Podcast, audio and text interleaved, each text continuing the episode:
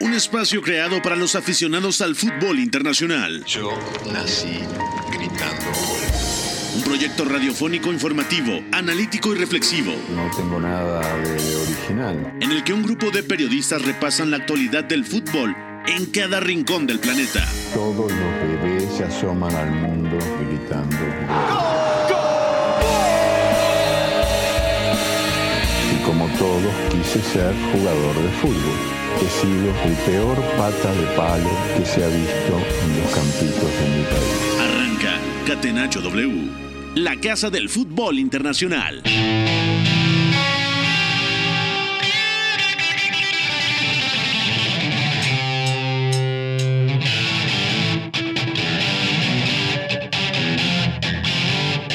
Hola, ¿qué tal? ¿Cómo están? Bienvenidos a una edición más de Catenacho W, Catenacho de martes 9 de enero del 2024. Soy Pepe del Bosque y les doy la bienvenida para repasar lo mejor del fútbol internacional. Sobre todo hablaremos de ese partido del Chelsea ante el Boro. Ha caído el equipo de Mauricio Pochettino y lo peor para el equipo Blue no ha sido solamente el resultado, también el funcionamiento de momento dista mucho de ser lo que se espera. También la previa de la otra semifinal de la Copa de la Liga en Inglaterra entre Liverpool y Fulham y platicaremos de lo que se viene en la Supercopa de España entre Real Madrid, Atlético de Madrid, Barcelona y Osasuna y también por supuesto lo que ha sucedido el día de hoy en la Copa Italia. Todo esto lo voy a platicar junto a Beto González. Beto, te mando un abrazo, ¿cómo estás?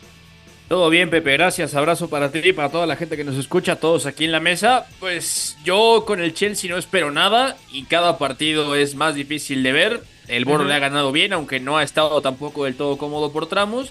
Viene la Supercopa y hay noticias muy divertidas que involucran al Tottenham, que me parece que se está moviendo bien en este invierno. Totalmente de acuerdo. También está Oscar Mendoza. Oscar, fuerte abrazo, ¿cómo estás? Todo bien, Pepe, saludo para ti, Beto, la gente que nos escucha. Bueno, otro golpe para el Chelsea que pierde contra el décimo segundo del Championship, ya por si le hacían falta problemas, y también una noticia triste para el Bayer Leverkusen y la selección de Nigeria que pierden a Víctor Boniface por lesión. De acuerdo. Saludo a Fo, nuestro productor, también a McLovin en la sala de máquinas de Catenacho W y vamos a preguntarle a toda la gente justamente eso. Después de darse a conocer que Víctor Boniface, el futbolista del Bayer Leverkusen, estará de baja alrededor de dos meses, ¿debe el equipo de Xavi Alonso buscar un, eh, un reemplazante en este mercado de invierno? Vamos a la pregunta del día. La pregunta del día. Non potevo farlo venire dagli Stati Uniti senza farlo giocare. W.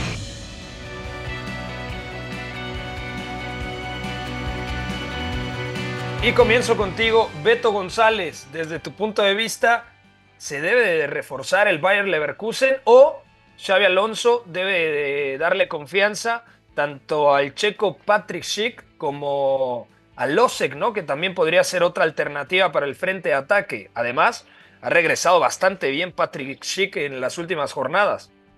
Sí, de acuerdo. Se habla mucho del nivel de Patrick Schick, pero también la gente olvida que, que se ha lesionado bastante, ¿no? Que hasta hace poco tiempo realmente estuvo fuera por lesión. Pero a mí me parece que el Bayer Leverkusen no, no necesita fichar, sinceramente. O sea, ya hubo una inversión por, por Víctor Boniface que fue no, no fuerte, pero fue importante. Está Patrick Schick, está Losek, o sea, y puede ser que el Bayer Leverkusen sea uno de los cuatro o cinco equipos en Europa que mejores opciones tiene al frente según su modelo de juego. No son pocas, son tres centroatacantes, pero también hay que darles la confianza a Patrick Schick, porque a mí me parece que directamente ya su fin de año indica que puede regresar a un muy buen nivel. No, no le marca el Frankfurt, pero marca, por ejemplo, eh, triplete, ¿no? Se lleva con hat-trick ante el Bochum en diciembre, el 20 de diciembre, le marcó al Paderborn, también le marcó al Hacker en Europa League. O sea, lo que fue final de noviembre e inicios de diciembre fue muy positivo. Le marcó al Venecia en un amistoso eh, hace dos días. O sea, me parece que hay que apostar por él,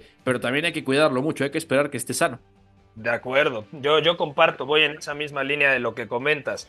Te pregunto lo mismo, Oscar Mendoza, si tuvieras la posibilidad de fichar a alguien, ¿irías al mercado de invierno o, o respaldarías a Patrick Schick, que en su momento también fue muy importante para el Bayer Leverkusen, o tampoco tomarías demasiado mm, una decisión de forma tan precipitada, entendiendo que únicamente son seis o siete semanas las que el atacante nigeriano no estará?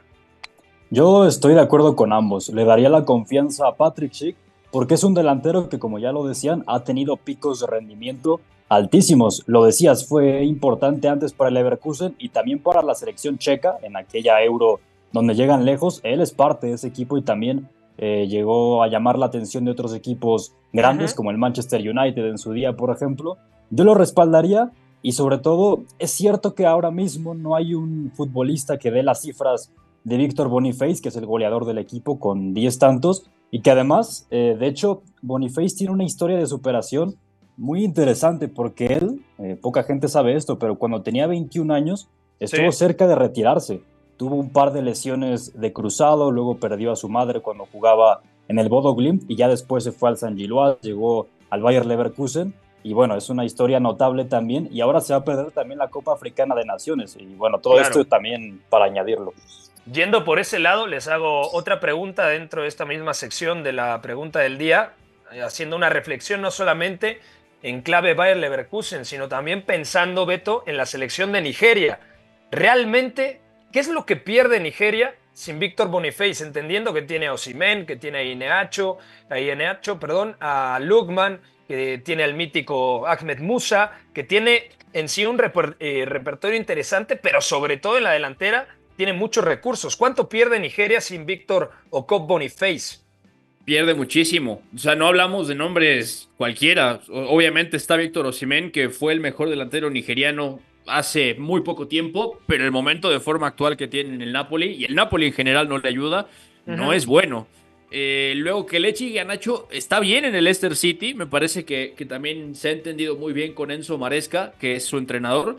Y luego, bueno, nunca fue un atacante de clase mundial, pero está en un nivel bastante alto en Inglaterra y de todas maneras no es Víctor Oko Boniface. Entonces pierde mucho Nigeria porque más allá de esos atacantes que tiene, es una selección de la que se ha dicho mucho que no está al nivel colectivo que se espera, ¿no? De hecho, se ha criticado mucho por lo que he visto con periodistas nigerianos y también en general eh, se ha hablado de la selección de Nigeria que juega mal, que juega mal y que realmente no transmite una sensación de que pueda ser competitiva. ¿Quién dirige a Nigeria? José Peseiro, el portugués, exdirector técnico, ex seleccionador, mejor dicho, de Venezuela. Se cuestionan muchas decisiones, el armado del equipo, eh, algunos nombres que están entrando. Y si a esto le sumas que pierdes al que puede ser su mejor jugador, entonces me parece que va a entrar en problemas Nigeria. ¿Cómo lo ves tú, ingeniero? Te damos la bienvenida a esta edición de, de Catenacho de martes. Desde tu punto de vista, Nigeria deja de ser candidata sin Boniface. ¿Cuánto pierde Nigeria sin, sin el delantero del Bayer Leverkusen? Muy buenas, caballeros. Pues hombre, yo creo que con la nómina de delanteros que tiene no dejamos de darla como favorita. Pero bueno, mm, es doloroso que te lleves preparando tiempo para este evento y que cuando ya parece que han encontrado a tu sustituto dentro de que, bueno, eh, hablamos de que eh, Osimen y Boniface en el Napoli y en el eh, Bayer Leverkusen son indiscutibles, pues ahí más complicado. Diría que no la principal favorita, porque me parece una selección un tanto descompensada, pero mm, sí que por la pólvora que tiene arriba, creo que si está atinada a partir de cuartos, que es el mínimo exigible. Eh, tenemos que meterla al menos en las quinielas sin ir más lejos. Han llamado a Terem Moffi, el delantero del Niza, para suplir al del Leverkusen, así que bueno, eh, no, no, es cualquier cosa tampoco, ¿eh? De acuerdo. Eh, si les parece, vamos a arrancar entonces desmenuzando lo más destacado el día de hoy, actividad de la Copa de la Liga en Inglaterra, semifinal de ida entre el Middlesbrough y el Chelsea. Vamos allá. Premier League. United. Manchester United Catenacho W. Carabao Cup. Ha perdido el Chelsea el día de hoy, 1-0, condición de visitante. Y la conclusión obvia y a golpe de vista de lo que ha pasado el día de hoy es un Chelsea atascado en campo rival, Oscar. Un Chelsea que tuvo mucho porcentaje de posesión de pelota, pero le costaba una vez que llegaba a la frontal del área eh, del equipo rival abrir eh, los espacios, encontrar jugadores entre líneas en posición óptima para poder patear al arco. Cole Palmer no estuvo tan acertado jugando de arranque el partido como delantero, luego retrasó la, la, posición con el ingreso de un 9 nominal como Broya. ¿Qué conclusión puedes sacar tú de este Chelsea que a mí en lo particular me desespera muchísimo? Realmente se me está quedando cortísimo Mauricio Pochettino.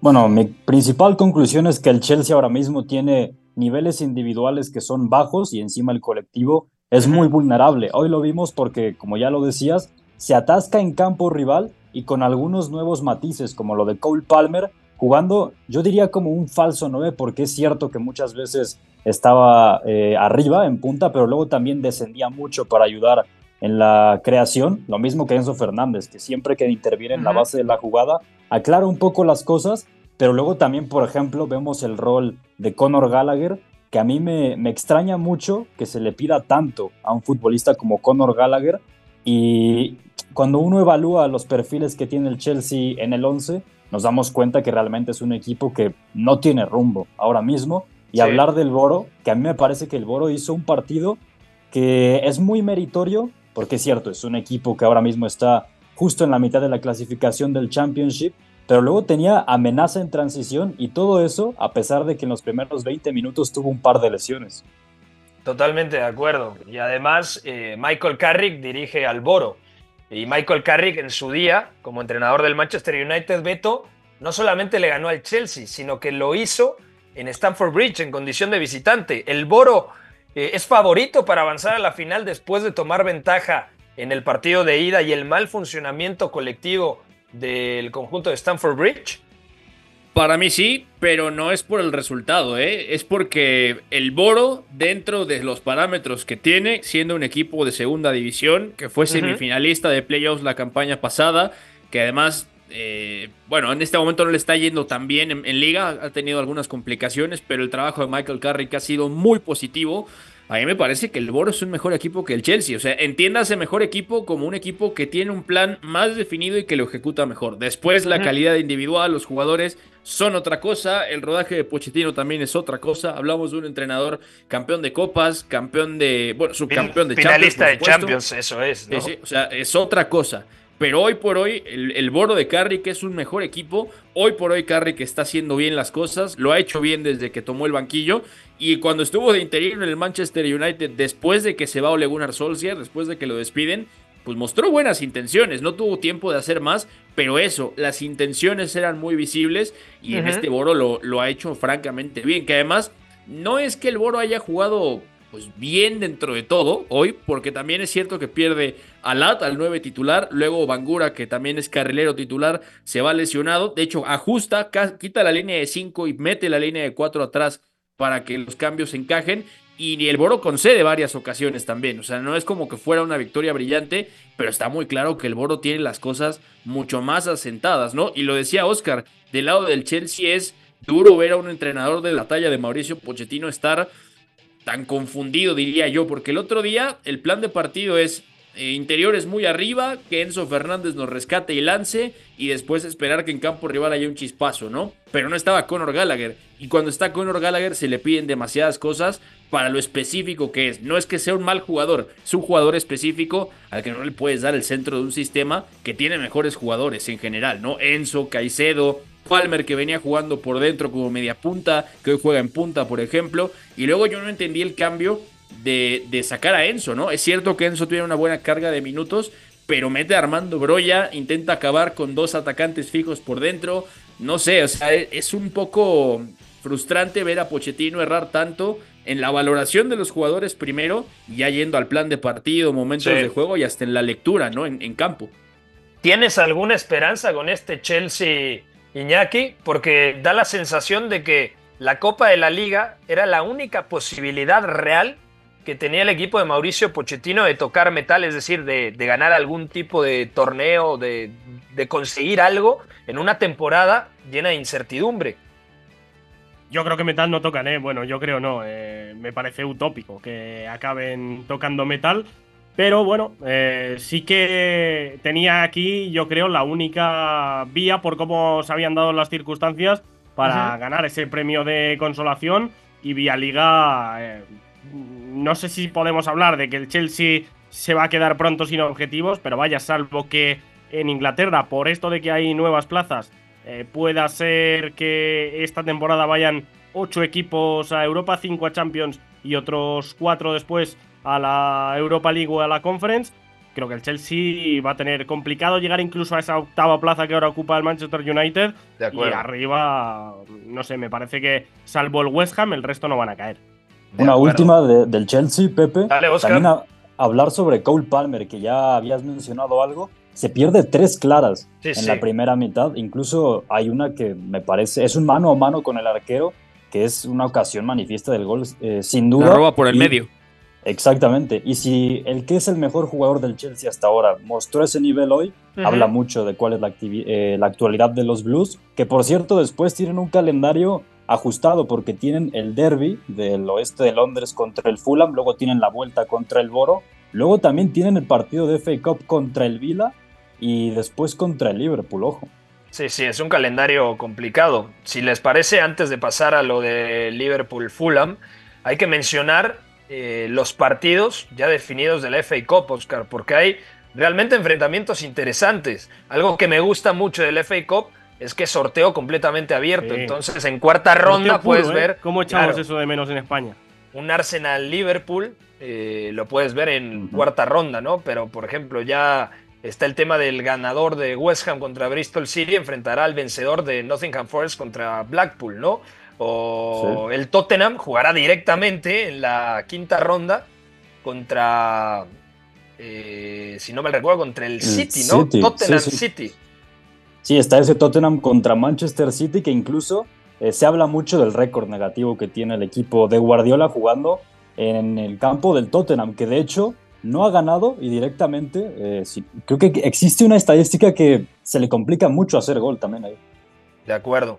Eh, para mañana, Beto González, Liverpool contra Fulham. ¿Qué tanto se le puede indigestar al líder de la Premier League, el Fulham? Sobre todo un Fulham que a veces parece que está muy bien, que por ahí hila tres partidos, incluso goleando, y de repente baja notablemente su rendimiento.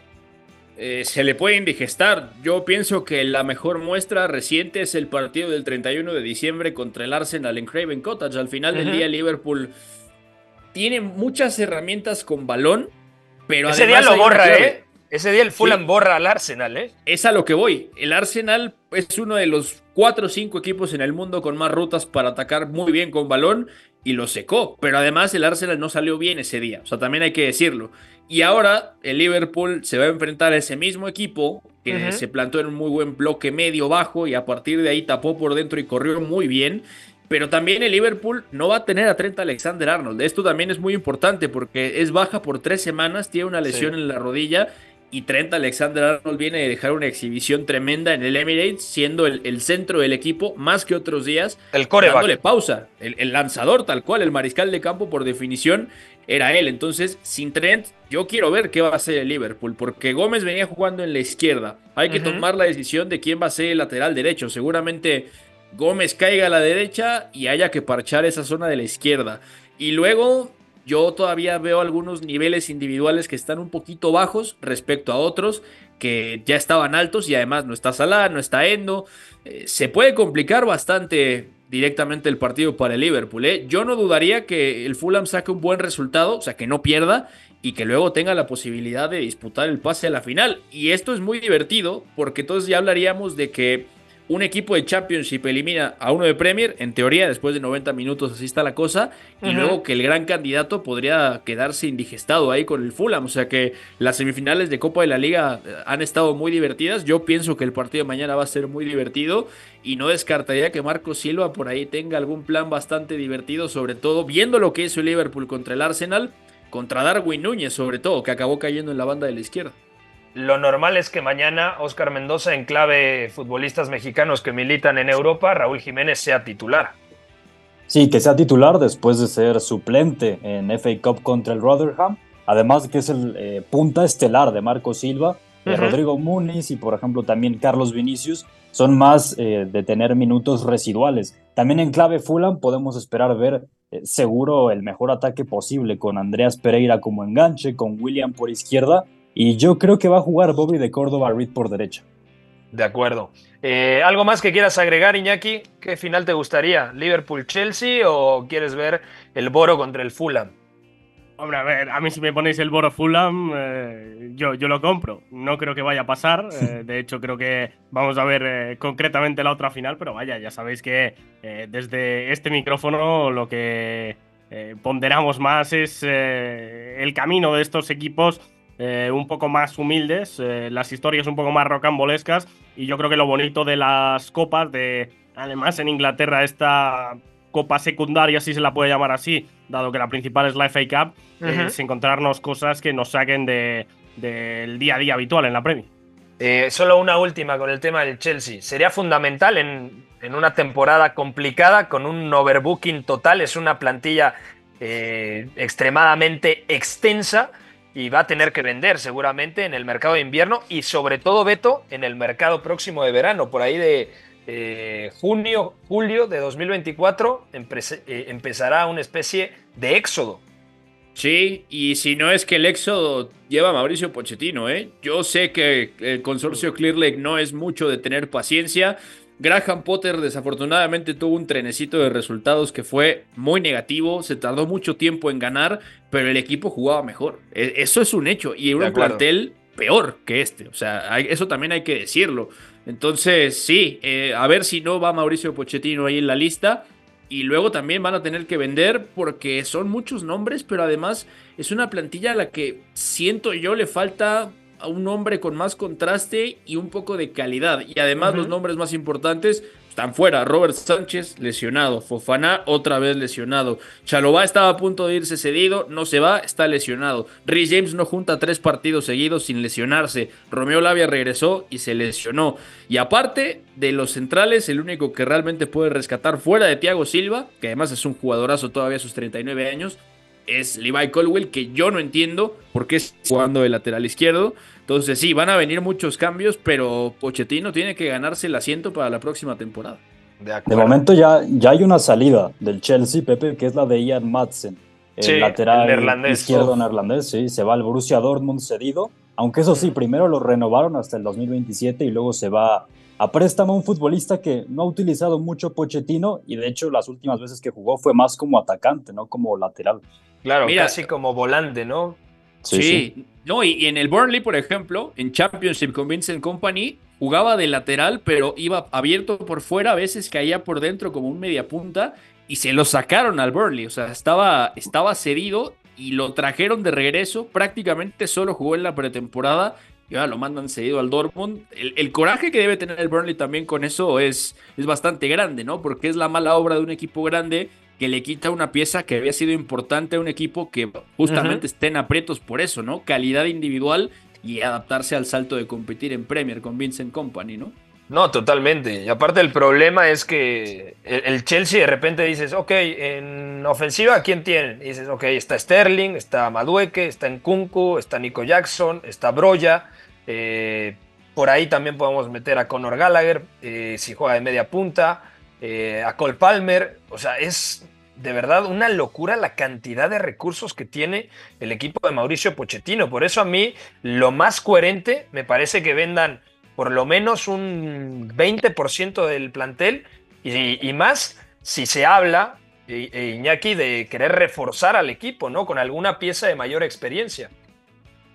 A ver, la, la tendencia de fichajes del Chelsea es eh, mirar a medio plazo a través de jugadores jóvenes que, por cierto, no salen baratos y eso les mete, yo creo, también un extra de presión en los primeros partidos que a la mayoría no les ha dejado rendir al máximo nivel. Eh, Sin ir más lejos, Enzo, que me pareció un pelotero tremendo, lleva ya un año en el Chelsea y yo sigo sin ver al Enzo de- del Mundial o el de algunos partidos con el Benfica en la fase de grupos. Caicedo creo que también puede dar mucho más. Mijailo Mudrik ni hablar. Madui que lo hemos visto muy poquito. Todos estos hay que darles tiempo, pero bueno, mm, tiempo llevan ya, también hay que decirlo. Y en el Chelsea es curioso, estuve el otro día revisando.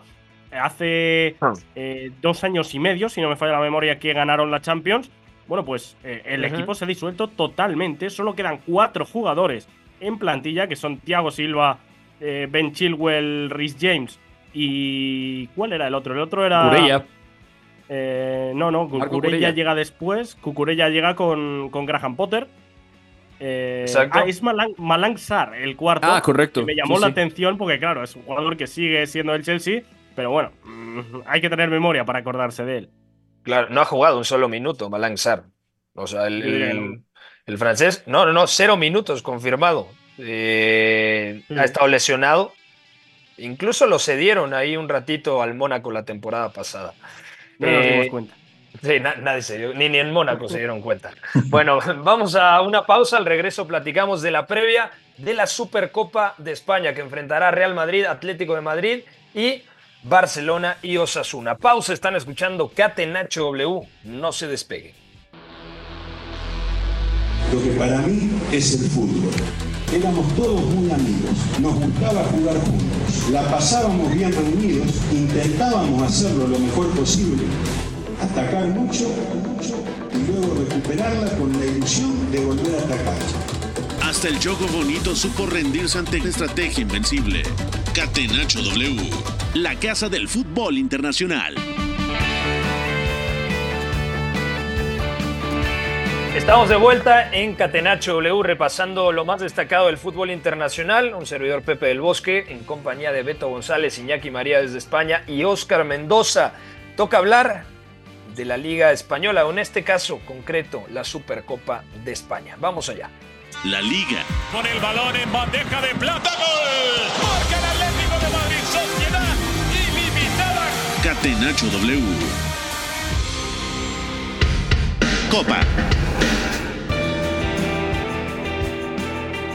Iñaki María, ya sabemos las dos semifinales, Real Madrid ante Atlético de Madrid, Derby de Madrid, que se traslada a otra región, yo sé que no te gusta este tema, y el Barcelona, que no lo está pasando bien, ante Osasuna, que tampoco anda bien el equipo navarro. ¿Qué podemos esperar de las semifinales de la Supercopa Española? Bueno, pues como ya decías, se jugará en Arabia Saudí, no es la única Supercopa que se juega allí, la italiana, por ejemplo, es otra que hace unos años ya cambió primero de sede y después de formato, adaptando exactamente el mismo que en España. Tampoco soy muy fan de esto de que jueguen cuatro a la Supercopa, sí, más emoción, más partidos, más dinero. El dinero manda, el dinero manda, aquí. Claro, claro. Eh, los motivos por los que se hace están bastante claros. Ahora bien, que vayan a jugar Osasuna, que no ha ganado ningún título, o el Atlético de Madrid, que no solo no ha ganado un título, sino que eh, creo terminó tercero la pasada edición de la liga. Bueno, pues te habla de que la Supercopa realmente ya ha perdido un poco la esencia. Aún así, diría que eh, lo que no sea ver una final entre Fútbol Club Barcelona y uno de los dos equipos madrileños será una eh, sonada sorpresa. Osasuna no viene de un gran año, se quedó fuera de la conference y desde entonces mm, le está costando a los de Arrasate ser ese equipo incómodo de otros cursos.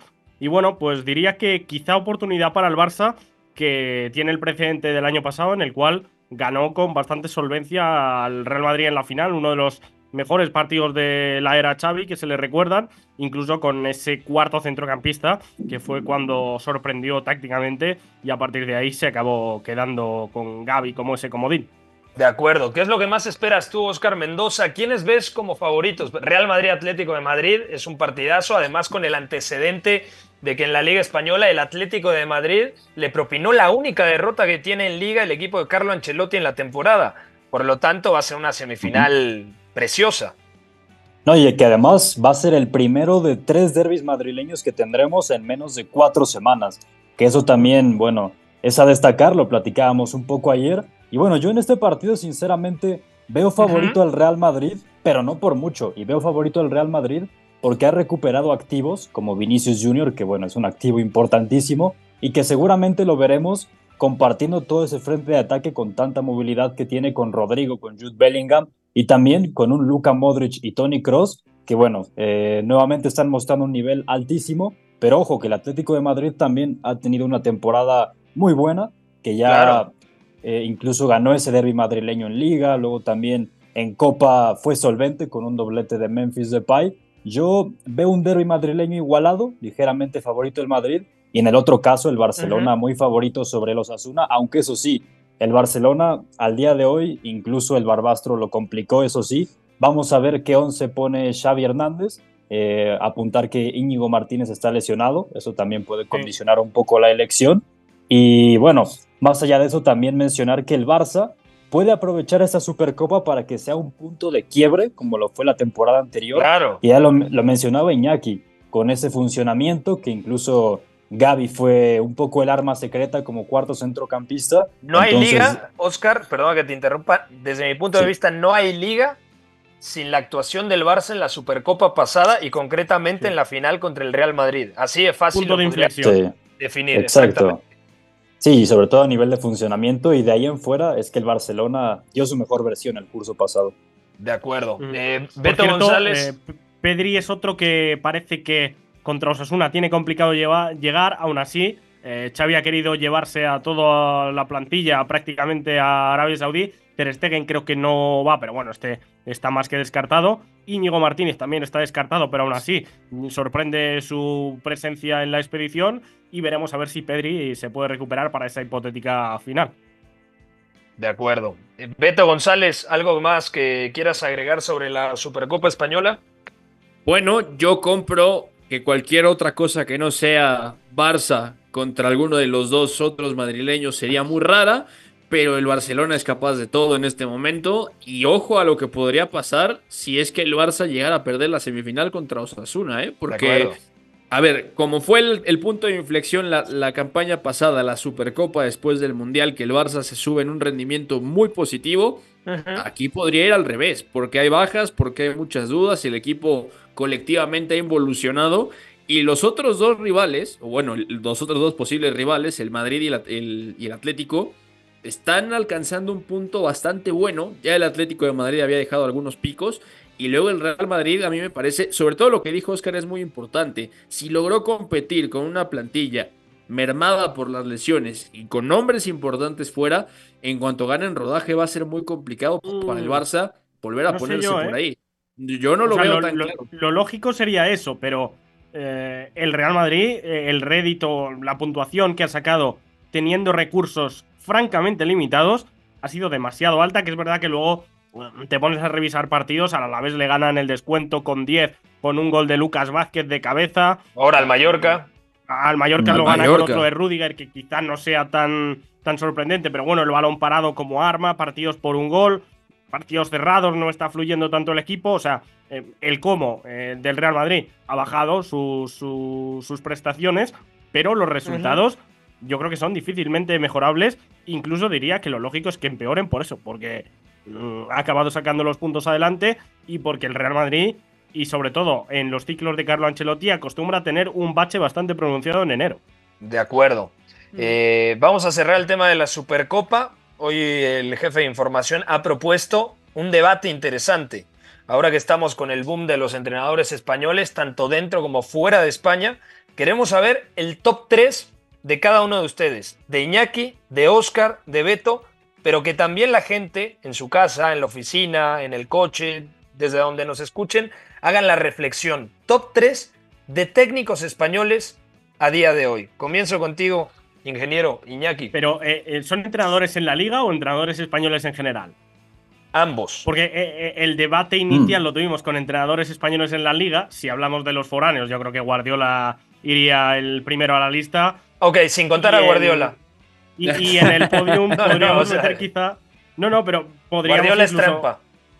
eh, con, con Unai Emery que está en el Aston Villa y. Claro. Unai tendría que estar. pa- para, Para mí, Arteta no llegaría al top 3, pero bueno, podríamos hacer un, un top 3 de españoles que no estén Bueno. eh, en la liga, así que. Ah, qué hacer- complicación, ingeniero, contesta. Podemos hacer un ejercicio y yo les pregunto, ¿tendría que estar Unai? Para mí sí, Sí, Para mí también. Estamos Sí. de acuerdo. Sí, ¿Tendría sí. que estar Ernesto Valverde? Para mí no. De la liga, sí, ¿no? Bueno, En la liga sí. En Europa se me cae del top 3. Tendría que estar Mitchell, Claro. ¿no? El entrenador del Girona, Oscar. Sí, Mitchell. Eh, Yo diría que en la liga mi top 3 es Mitchell del Girona, Ernesto Valverde, que me parece un técnico muy infravalorado, y sobre Sí. todo en el Barcelona, lo que hizo con una propuesta un poco más conservadora, creo que no se valora tanto con aquel 4-4-2 donde revivió a Paulinho. Y yo también sumaría a Imanol Alguacil, Ah, lo que ha hecho con la, con la Real Sociedad en Champions. Sobre todo por también, Champions. total. Eso es. Sí. Eso es. Sí. En Champions, ¿ustedes meten a Alguacil en la conversación, Beto Iñaki? Sí, a ver, en Liga Española para mí están Michel, Alguacil y Valverde. Eh, así, así de claro. Si tuviéramos que salir de España, ahí yo te la cambio. Eh, obviamente está Unai, obviamente está Arteta. Y después me voy a quedar, uf, yo con Michel, sobre todo porque lo que está haciendo con una plantilla que teóricamente es inferior a las grandes, es muy positivo y no ha negociado la propuesta en ningún momento. A los grandes les ha sacado puntos y victorias con eh, partes de esa propuesta, con adaptaciones. Además Sí. ha perdido un partido en liga. O sea, a mí eso es lo que me parece más impresionante. El Girona puede jugar mejor o peor, pero juega una idea muy clara, sea cual sea que es, que es la de Mitchell, que está muy clara cómo es, pero solo ha perdido un partido. O sea, eso está de ritmo de campeón de liga. Más allá de que no lo sea, más allá de que el objetivo real primera, primero fuera salvarse, que ya lo consiguieron, que luego fuera entrar a Europa, que están en eso. O sea, si llegan con esa dinámica a, abril, el Girona va, va a estar pasando de pensar en salvarse del descenso en una temporada a estar peleando un título. A mí eso me parece impresionante, eso es competitividad pura. De acuerdo. Ingeniero, Aquí lo que hay que- termine lo que hay el que- debate. Es que, claro, lo que hay que diferenciar es si nos fijamos solo en la temporada o si nos fijamos en general, porque, claro, es impepinable que eh, este argumento sitúa a Mitchell como el entrenador, diría, de la temporada en el mundo. O, para mí así es. Ahora bien, Mitchell, antes de esta temporada y la anterior, hablamos de un técnico que fue cesado como colista con la Sociedad Deportiva Huesca, que, bueno, era un tanto romántico, no, no jugaban mal, no no acababan perdiendo partidos humillados, por así decirlo, pero mm, el equipo se cae y hasta que no llega Pacheta no compite en ningún momento por la permanencia. Y le pasó tres cuartos de lo mismo con el Rayo. O sea, realmente en la élite, Michel lleva una temporada y media eh, respondiendo a las expectativas. Mientras tanto, hay otros, eh, el mismo Mendilíbar, eh, Sergio González, que me parece un pedazo de entrenador para equipos de media-baja tabla, el actual técnico del Cádiz. Eh, bueno, hay varios eh, candidatos que estarían por ahí. Marcelino García Toral es otro que está ahora en el fútbol español y tiene mil tiros dados. Si nos Bordalás. fijamos en la trayectoria, Bordalás, eh, efectivamente. Iraola no entraría en la ya- conversación también. si Yago Barrasate, o sea, para mí hay muchísimos por delante de Mitchell en cuanto a bagaje, pero si nos fijamos en la temporada, pues tiene que ser Mitchell el primero. En todo caso, en juntando las dos, yo creo que el más estable entre el momento actual y, y la sostenibilidad en el tiempo es Imanol Alguacil. De acuerdo. Bueno, Iraola, Beto, podría entrar en la conversación, ¿no? El Bournemouth estaba muy mal y en las últimas semanas eh, ha tenido un repunte importante. Sí, sí puede entrar en la conversación. En un Ya lo había 10 hecho muy bien en el Rayo, ojo.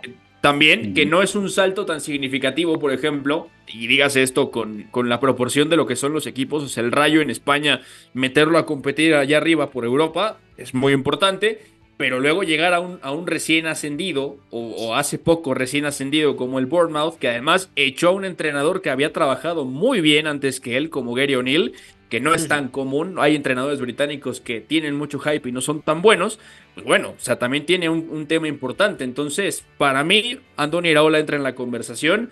No me alcanza en un top 3, en un top 5 mm, tendría que pensarlo, pero en un top 10 está clarísimamente.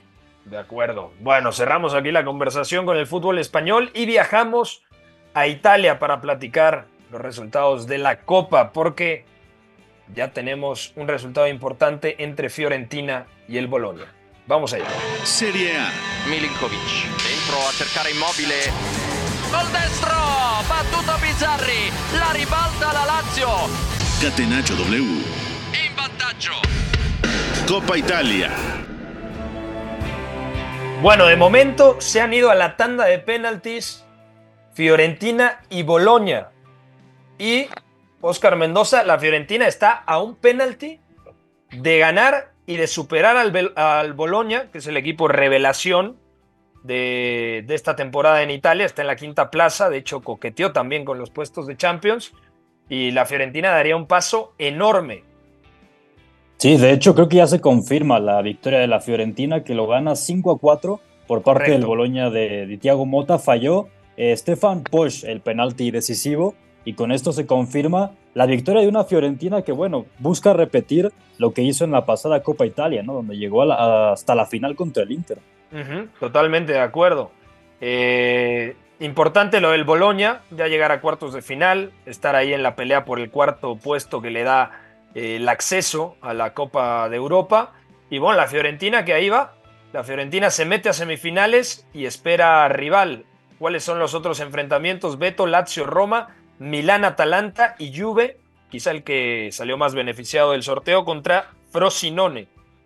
Sí, de acuerdo. Yo siento, siento mal por el Boloña porque está teniendo una campaña tremenda y Thiago Mota por fin está recibiendo el reconocimiento que se merece, que es un entrenadorazo, ¿no? Realmente no es una plantilla Mm, con, con tanto reflector, pero tiene buenos nombres que está aprovechando muy bien, ¿no? Remo Freuler, por ejemplo, Alexis Alemakers, que lo sacaron del Milan, Luis Ferguson, el británico también ahí, el, capitán del equipo, Joshua Serxi, que era un jugador que no estaba también comprendido, y luego no estaba Ricardo Calafiori, que era de los hombres más importantes que tenía, el central ex de la Roma, bueno, también ahí estaba, ¿no? Me parece que que el trabajo de Thiago Mota es muy bueno, se queda en el camino en, esta ronda, en cuartos de final. Ojo al Atalanta de italiano que también ha cambiado bastante. Lucas Beltrán se fue lesionado, pero vaya, es un equipo que ha cambiado y ha cambiado para bien. Es un equipo muy competitivo. Y después, eh, el Milan no sé si le dé para avanzar, habrá que ver cómo sale el Atalanta y sería una sorpresa que la Juve no, no entre a semifinales, ¿no? La Juve digo, sé que ha resurgido, que hay muy buenos resultados. No siempre me convence la forma de jugar, pero está ahí, ¿eh? En una de esas puede ser eh, campeona de Copa, pero hay derby de, de la capital, ¿no? También que va a ser muy divertido. Totalmente de acuerdo. Dejamos entonces ya el tema de la Copa Italia. Mañana hay partidazos, semifinal de ida de la Carabao Cup, Copa de la Liga, entre Liverpool y Fulham, y también dos de los tres partidos que restan en cuartos de final en Italia, en la Copa Italia, Lazio-Roma, a las 12 del día para que se pongan cómodos y a las 3 de la tarde nos va, a eh, nos va a agarrar en plena transmisión Milan ante Atalanta cuando estemos concluyendo el programa, si no se van a, a los penaltis y demás o a la prórroga, platicaremos de este partido a detalle. Bueno, vamos entonces con información de último momento. Mercado de transferencias. Catenacho W. Beto González, ¿es lo que necesita el Tottenham la llegada de Timo Werner? ¿O te parece que Timo Werner, después de seis meses en donde ha sido muy suplente en el Leipzig de Marco Rose, no podrá recuperar su mejor nivel? ¿Cómo ves tú este traspaso? Mira, yo le tengo más fe a Ange Postecoglu que al propio Timo. Y esto es bastante llamativo porque Timo Werner siempre nos dio... ¿eh? No, no, no, es que, a ver, Timo Werner nos ha dado razones para confiar, pero es un jugador al que después de un tiempo, sobre todo después de la Champions del Chelsea, le costó trabajo generar ese, ese momento donde él se siente cómodo y puede marcar la misma cantidad de goles. Nunca fue un goleador, pero era un jugador que te acercaba mucho al gol y sí, también marcaba. Entonces, a mí me parece que es ese tipo de jugador el que necesita el Tottenham y es ese tipo de jugador el que Ange Postecoglou trabaja francamente bien. Brennan Johnson es un ejemplo. Eh, luego también con los otros atacantes ha hecho un muy buen trabajo. Y además en el centro del campo ha hecho cosas muy divertidas con jugadores que estaban por ahí un poquito bajos de nivel. Entonces, a mí Timo Werner me parece que es un parche ante todo. Es, obvio que llega mientras Son se va a la Copa Asiática, pero después habrá que ver si Timo Werner no se gana el lugar. Habrá que verlo, habrá que verlo porque además por calidad está por encima también de los Brian Hill y de estos nombres que el Tottenham los tiene ahí, que sirven, que obviamente tienen un buen uso, pero no tienen esa categoría, ¿no? Entonces a mí me parece que es un buen fichaje por mientras, seis meses. Habrá que ver si lo justifica Timo Werner y yo tengo fe en que Ange Postecoglou lo va, lo va a reenganchar. De acuerdo, para ti, Oscar era ideal Timo Werner porque es un jugador con talento, pero un jugador específico, porque no termina de ser extremo, no termina de ser delantero centro, es un segunda, punta que hay que... manual. Claro, hay que el, que le conocen en Inglaterra como el delantero sombra, ¿no? El shadow striker. Eh, yo creo que puede encajar pero también voy en la línea de lo que comenta Beto González, de que necesita mucho de la mano de Postecoglu. Sí, yo creo que es un buen fichaje y sobre todo para parchar un poco esa salida de Hyun Min Son a la Copa Asiática. Son perfiles eh, muy distintos desde mi punto de vista, pero sí creo que Timo Werner puede cumplir con esa función, ya sea de jugar en punta, como lo ha hecho el propio surcoreano, o quizá escorarse un poco y partir desde la izquierda, también creo que lo puede hacer Timo Werner, aunque es cierto, sus últimos años no han sido exitosos, pero tenemos esa referencia del campeonato de Europa con el Chelsea, que fue importante, quizá más de lo que se cree. De acuerdo. Iñaki, un último comentario antes de despedir el programa. Bueno, yo eh, digo que en algún momento de su carrera, Timo Werner sí fue un goleador. A mí me lo parecía, vaya. No fue nunca ese 9 puro o ese 9 único. Un jugador demasiado indefinido que en la doble punta junto a Yusuf Poulsen, a mí me parece que es donde ha mostrado el mejor momento sostenido de su carrera. Y hay incluso una temporada revisando números en la cual, eh, la última, concretamente en su primera etapa en el Leipzig, marca 28 goles en 34 partidos de Bundesliga. Bueno, no sé si juega a todos, pero vaya, un ratio de casi gol por partido. Lo que pasa es que ni siquiera es Pichichi, porque un tal Lewandowski marcaba unos 40. Pero bueno, eh, la temporada pasada habría sido Pichichi casi con el doble que, que y, y. Así que es un jugador que se ha quedado un poco por el camino. Y a mí las dudas, sobre todo, me las deja. Porque siendo un jugador indefinido para un 4-2-3-1 que está bastante asentado con Postecoglou, me parece que es complicado encontrarle el sitio, eh, sabiendo que heung va a jugar todo lo importante, al menos cuando regrese de la Copa Asiática, sabiendo que eh, Madison al regresar de lesión, si el nivel es el mismo que antes, eh, también va a ser otro fijo, y Kulusevski a mí me parece que está haciendo la temporada de su carrera, así que tres jugadores como Richarlison, Brennan Johnson y Timo Werner para un solo sitio, me parece demasiado hándicap para un jugador que, sintiéndose cabeza de proyecto muy bien, pero como segunda espada no ha funcionado en el propio Leipzig. De acuerdo, pues vamos a ver cómo le va a Timo Werner en su regreso a la mejor liga del mundo. Ya nos vamos. Gracias a nombre de todo el equipo de Catenacho W, de Beto González, de Oscar Mendoza, de Iñaki María desde Segovia, España. Soy Pepe del Bosque, gracias a Fo también en la producción, a McLovin en los controles. Mañana nos escuchamos a la misma hora. Mañana, repito, hay muchísimos partidos importantes en, el, en la órbita del fútbol internacional. Que tengan una buena tarde, pásenla muy bien. Bye bye hay una relación entre la práctica del cuerpo que se expresa en las manos y el cerebro, pero el fútbol ha suprimido esto, de modo que se trata fascinantemente de un ejercicio que nos devuelve en el tiempo a lo que fuimos en el origen, pero también una vez que nos aficionamos a este juego, nos regresa a la infancia, al niño que fuimos. Gracias por sintonizar Catenacho W entonces el fútbol es en ese sentido una maquinaria para regresar en el tiempo en un doble sentido. Por W Deportes, la frecuencia del fútbol internacional.